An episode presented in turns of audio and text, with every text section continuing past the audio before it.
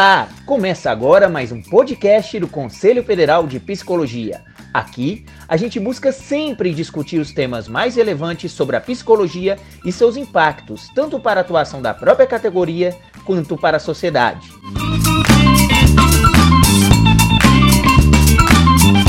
Hoje, nós falaremos sobre o papel da psicologia na visibilidade trans. Convidamos três psicólogas trans e um psicólogo trans para falar sobre o tema. Confira. O Dia da Visibilidade Trans é comemorado no dia 29 de janeiro, porque no dia 29 de janeiro de 2004, pessoas trans, mulheres trans, travestis, homens trans, se reuniram né, no Congresso Nacional para lançar a campanha Travesti Respeito. Então, isso foi um ato é, de cunho nacional, um dos maiores atos assim é, da população trans de se reunir é, é, e promover uma campanha. E a partir disso, né, começou-se essa discussão sobre a dignidade e o respeito a pessoas trans, né? E o que, é que a psicologia tem a ver com isso, né? Lembrando que no nossos, nos nossos princípios fundamentais, né, do nosso código de ética, um dos princípios fundamentais é a gente contribuir para a eliminação de qualquer tipo de discriminação, né? Então a psicologia ela, ela tem tudo a ver com a data da visibilidade trans. É, pelos princípios fundamentais né, do nosso código de ética, mas também porque, especialmente a nossa categoria profissional, é convocada né, pela medicina, sobretudo, e pela justiça né, a emitir, inclusive em forma de documentos psicológicos, sobre é, a vida né, das pessoas trans né, que chegam até nós através dos atendimentos, sejam eles é, dos mais diversos espaços onde a gente recebe as pessoas trans, né? E essa convocação, ela não é à toa, né? É uma convocação que se dá porque as pessoas trans ainda são vistas como é, uma patologia, ainda existe a patologização da vivência trans. É inescapável entender que a gente vive no país que é considerado muitas vezes seguidas, por muitos anos seguidos, como o país que mais mata pessoas trans no mundo todo um país onde a expectativa de vida de todo um segmento é de 35 anos, no máximo. Então, quando a gente pensa uma psicologia radicalmente implicada com contexto histórico, com contexto social, onde ela própria se, se efetua como exercício, é, é, inevitável que essa psicologia também tenha algo a dizer sobre, tenha algo a construir junto, mais do que dizer sobre, tem algo a construir junto com as populações trans no Brasil. E, e também construir junto em contextos de enfrentamento a essa morte tão precoce e tão generalizada por todo um segmento. Então, a psicologia que se quer fincada no Brasil é radicalmente implicada, quer saiba disso ou não, quer aponte isso ou não, com os destinos das vidas trans brasileiras. A psicologia, principalmente enquanto ciência e profissão, é, quando ela começa a se debruçar sobre estudos sobre gênero, sexualidade, é, ela traz um importante marco para a vida das pessoas trans, para o cotidiano, para o existir das pessoas trans. E começa principalmente a luta pela despatologização das identidades trans com base na ciência. Então a psicologia se destaca é, sobre esses estudos, é, evidenciando é, que na verdade nós temos um contexto social de estigma e que somos pessoas como, como qualquer outro psicologia como uma ciência profissão que se engaja no enfrentamento a exclusões e na inclusão, no combate à marginalização e na valorização dos seres humanos e na sua expressão plena, ela tem um papel primordial para mudar de fato a visibilidade da população trans, que hoje é extremamente visível, na verdade. Porém, em que sentido? Né? Quando que a população trans, quando que pessoas trans, quando travestis, transexuais, homens trans, quando que mulheres trans são visíveis? De que forma?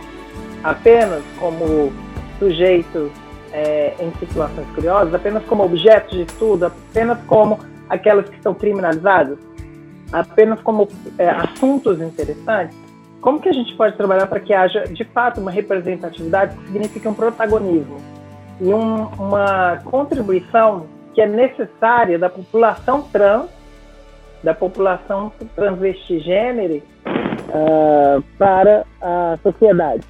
É numa mudança de perspectivas nesse olhar tão retrógrado, limitado que tem perdurado em nosso, nossa sociedade, especialmente aqui no Brasil. É a grande contribuição da população trans para a sociedade brasileira que nos insta a participar dessa luta juntos com todos nessa luta inclusiva pela visibilidade, mas acima de tudo, pelo reconhecimento do protagonismo e do protagonismo que não é só corpo, é também intelectual e afetivo da população trans travesti, enquanto pessoas que também estão produzindo, inclusive dentro da psicologia. Então essa é a função da psicologia e dessas veredas, o que as psicólogas, psicólogos, psicólogos investirem será fundamental para sua contribuição nessa sociedade. No enfrentamento ao que a gente chama de cisnormatividade, né? enfrentamento a essas lógicas é, que tentam enquadrar as pessoas em modelos receitos de gênero.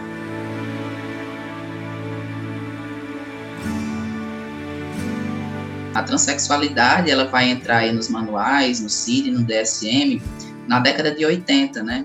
E não à toa, né? Ela entra nesses manuais justamente por subverter uma das lógicas né, de ordenamento e controle social, uma das, das principais lógicas de ordenamento e controle social, que é o gênero. Né? E aí é, é curioso também que a transexualidade ela entra nos manuais ao passo que a homossexualidade sai. E aí também, a partir disso, a, a transexualidade surge o mito né, do transexual verdadeiro. Aquele transexual que precisa corresponder todas aquela lógica é, psiquiátrica de, do que é ser transexual. Precisa sentir ódio do seu corpo e precisa seguir uma, uma série de, de uma, uma série de pontos de uma lista para que de fato tenha uma vivência verdadeiramente reconhecida pela psiquiatria como uma pessoa transexual. E surge nessa distinção justamente para diferenciar a transexualidade da homossexualidade, né? De quem seria esse transexual verdadeiro não estaria enganando ou se enganando, né? a, a, a medicina, ela, a, a psiquiatria, ela vem com esse saber justamente impondo, né, dizendo quem é trans e quem deixa de ser, a partir da sua lógica e não pela uma autodeterminação. Como psicóloga, nós temos é, muita proximidade com, com o tema da saúde mental, é, mas quanto psicóloga, eu trabalho principalmente é, no campo da gestão. Posteriormente, eu desenvolvi um trabalho junto com colegas africanos, especialmente de Moçambique e Angola, é uma publicação que nós é, desenvolvemos sobre saúde mental, focado mais no público africano, pela Escolar Editora, que é uma editora de Lisboa, de Portugal, sobre é, a, como esses é, temas de saúde mental, fora do, do olhar é, eurocêntrico, são desenvolvidas em diferentes contextos. E os colegas africanos fizeram um trabalho fantástico, mostrando o papel das terapias das práticas, inclusive das práticas religiosas tradicionais da, de algumas regiões da África na, no, no, no, no, implemento da saúde mental. E eu pensei nesse livro, que se chama O que é Saúde Mental, sobre a, a relação entre saúde mental e trabalho, já que o meu foco como psicóloga, minha formação foi mais na direção da psicologia social e do trabalho. E atualmente a minha pesquisa ela se volta à saúde mental do que a gente chama, nós formamos um grupo de pesquisa internacional com a Duke University da Carolina do Norte e Estados Unidos e com colegas de diferentes países aqui da Fiocruz e do meu eu representando né, o Instituto Federal. E nós desenvolvemos já há alguns anos uma pesquisa sobre saúde mental de minorias sexuais e de gênero, como a gente chama, esses é, diferentes grupos que no Brasil costumam chamar de LGBTI, avaliamos algumas dimensões da saúde mental que quando a gente pensa nessas chamadas minorias, né, é, com toda a crítica ao termo minorias, pensar, é importante pensar as populações enquanto minorizadas em termos de direitos e acesso aos recursos sociais.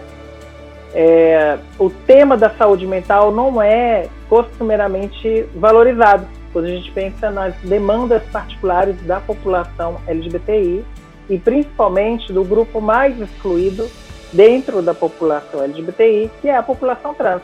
Nós temos com relação à população das é, travestis, mulheres trans, homens trans do Brasil, também um nível acentuado de exclusão, mas é, nós identificamos na pesquisa maiores aportes no sentido de apoio social, o apoio no sentido da comunidade, de como entre pessoas trans a gente vai encontrar grupos que se reforçam e conseguem enfrentar essa discriminação de forma mais aberta. Isso talvez é, dialogue com o fato que o Brasil é o país, como deve ser bem conhecida essa estatística, ele é o país que mais registra assassinatos de travestis e mulheres trans no mundo.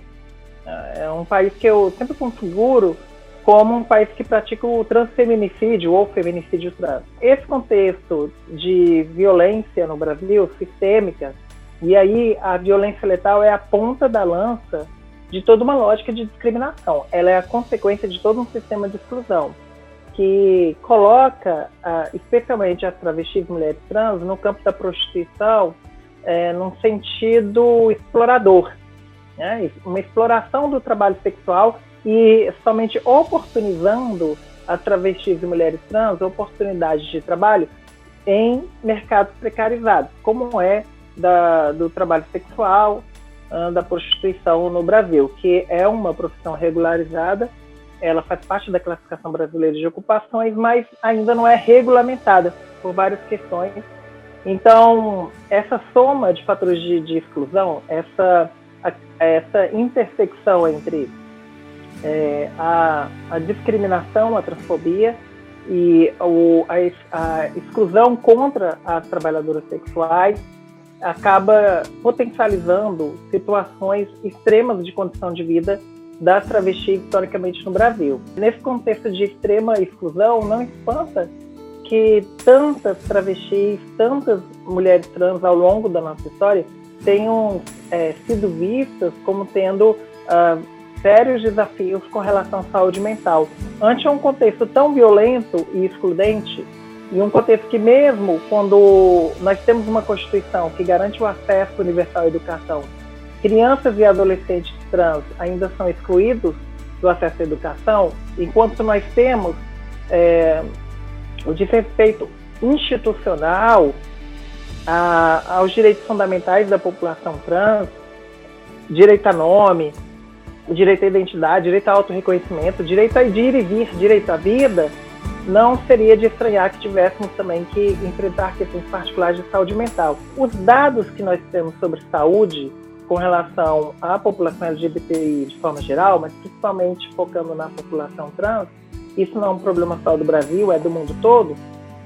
Esses dados, eles é, se restringem muitas vezes às questões HIV/AIDS. Nós sabemos que a saúde mental, a pandemia mostrou isso, não só para nós, é, profissionais de saúde mental, psicólogas, psicólogos, mas para toda a população. Precisamos compreender melhor essas situações para mudá-las, compreender melhor esse contexto para enfrentar aquilo que é o grande problema, que não é a identidade de gênero das pessoas, no caso das pessoas trans, mas sim a transfobia, a discriminação contra a sua identidade de gênero.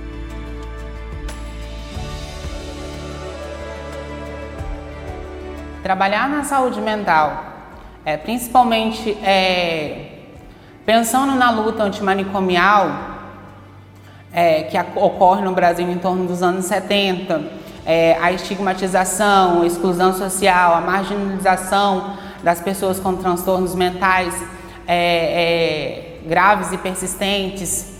E principalmente que o foco é ser uma profissional da saúde mental e não a pessoa trans e é algo do qual a gente questiona muito, que normalmente as falas são sempre para falar sobre como é ser trans, mas não sobre a nossa profissão. Então, ser reconhecida como a profissional, porque trans eu sou todo dia, todo momento, é, trans eu sou de janeiro a janeiro, assim como é a campanha sobre saúde mental, que é de janeiro a janeiro no Conselho. Então, é pensar nessa atuação e principalmente pensando aí também é, enquanto é, recurso, os recursos humanos, recrutamento e seleção, podem produzir e, e qualificar as pessoas para um processo de seleção que seja inclusivo, porque a gente fala de diversidade, mas diversidade e inclusão são pautas totalmente diferentes. Então, quando eu quero empregar pessoas trans, é, qual é o processo seletivo que eu vou fazer? A empresa, ela já tem todos os protocolos, tem treinamentos, tem um trabalho feito ali para receber essas pessoas, porque não é só simplesmente elaborar um, um, um processo é, de seleção, é também capacitar toda essa equipe. É trabalhar a visão que a sociedade tem das pessoas trans e o que uma pessoa trans, enquanto profissional no mercado de trabalho, pode contribuir.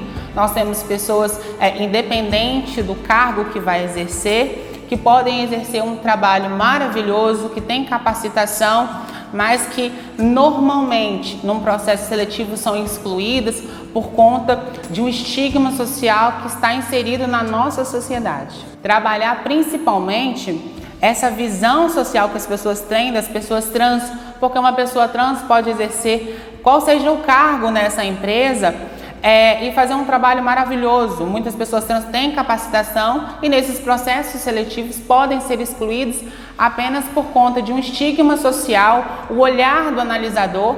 Então é muito importante a gente pensar nesse trabalho mais dinâmico inclusivo e que possa contemplar todas as pessoas, independente de gênero, raça, sexualidade, e é o trabalho que a gente faz na saúde mental. Então estar nesse trabalho me gera muito orgulho porque é, é, a gente começa a conversar sobre é, a transexualidade, como ela foi vista ao longo do tempo e como também os transtornos mentais foram vistos ao longo do tempo, quantas pessoas sofreram e foram é, é, distanciadas das suas famílias é, por conta de um preconceito social. As pessoas eram isoladas e distanciadas da sua família por conta de uma cultura que gera um preconceito social em torno dos transtornos mentais. Então, trabalhar transtornos mentais é trabalhar com a família, com a sociedade, com a comunidade, é o trabalho conjunto do SUAS, do SUS, é, e a gente produz saúde mental a todos os momentos. Então, é, estar nesse local é, com duas equipes, do qual é o CAPS e o Ambulatório de Saúde Mental, e fazer um trabalho do qual a gente consegue reinserir esse indivíduo na sociedade, é muito gratificante. E ser vista enquanto profissional e não apenas enquanto Júlia a trans, mas sim Júlia a profissional de psicologia que está à frente da saúde mental no município de Guarapari.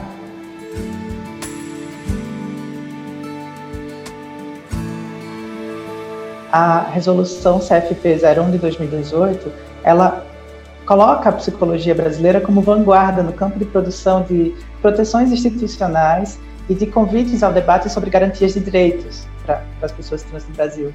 Por quê? Por alguns motivos. Entre eles, ao trazer já no corpo da resolução o debate sobre a despatologização das identidades trans, a gente, enquanto psicologia brasileira, se coloca como campo de saber e campo profissional de exercício de, de atividade profissional que se implica radicalmente com formas de vida mais possíveis, com formas de vida que consigam se saltar das amarras patologizantes e psicatrizantes de uma normalidade que entende os corpos trans como corpos errados, que entende as vidas trans como vidas erradas a serem corrigidas. Então, um primeiro grande ponto da resolução é que ela é, no contexto Brasil, no contexto de documentos e marcos é, é, legislativos e documentais e marcos institucionais no Brasil, é um primeiro grande documento que afirma a despatologização como horizonte.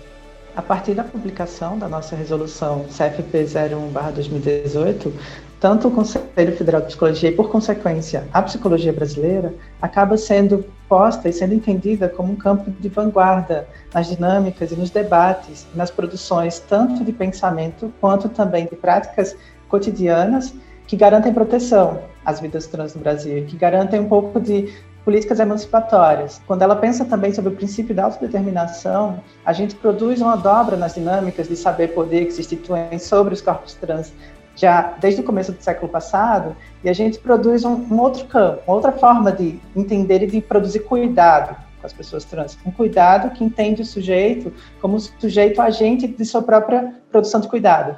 Isso é fundamental. Isso é o que a gente precisa entender também, que é uma potência que se abre com relação às psicologias e às pessoas trans, seja em qual campo for, pode ser na clínica individual, pode ser na escola, pode ser nos hospitais, seja onde for.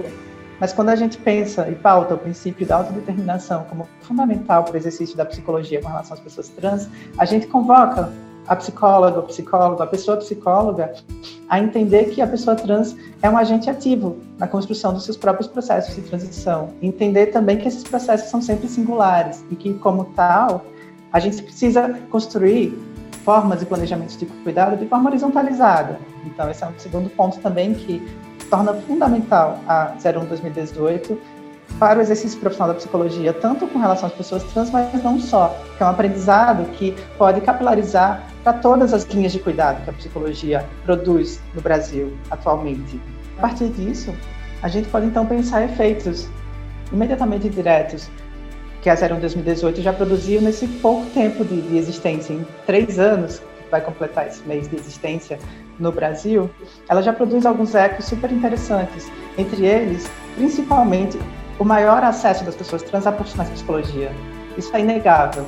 E eu falo de uma forma um tanto empírica, a gente não tem um dado objetivo estatístico que comprove isso, mas é inegável quando vocês conversarem com as pessoas transconhecidas, e eu convido quem está vendo o vídeo a conversar e, e perguntar para as pessoas transconhecidas suas, de como, nesses três anos, simplificam os espaços de cuidado seguros para pessoas trans, e espaços de cuidado que, de fato, se compõem como espaços de cuidado, não como espaços de tutela, então, esse já é um eco super importante da 0118 que a gente vai aos poucos poder ir mapeando. Mas enquanto resolução que funciona em seu próprio exercício, ela já funciona nos convocando enquanto categoria, nesses últimos três anos, a pensar é, com um pouco mais de, de, complexidade sobre que serviços a gente oferece para as pessoas trans, que, que, que profissão a gente constrói no contato com as pessoas trans no Brasil. E já tem uma mudança que começa a ser percebida na base. A 01 2018 é um marco histórico tanto para o Brasil como para a América, América Latina inteira, porque ela instaura uma perspectiva despatologizante, uma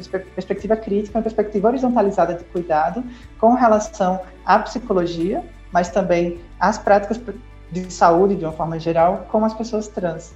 E quando a gente, enquanto sistema conselhos, produz esse documento, publica esse documento e produz uma série de debates a partir das propostas desse documento, a gente está produzindo história. A gente está produzindo um rasgo na história de genocídio e de aniquilamento, que a partir de então a gente começa a desenhar outras linhas com outras linguagens, com outras palavras.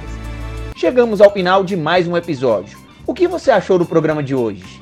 Nós queremos saber sua opinião. Mande um e-mail para comunica@cfp.org.br e não esqueça de acompanhar o CFP pelo nosso site e nossas redes sociais para ficar por dentro de todas as novidades. Até o próximo episódio.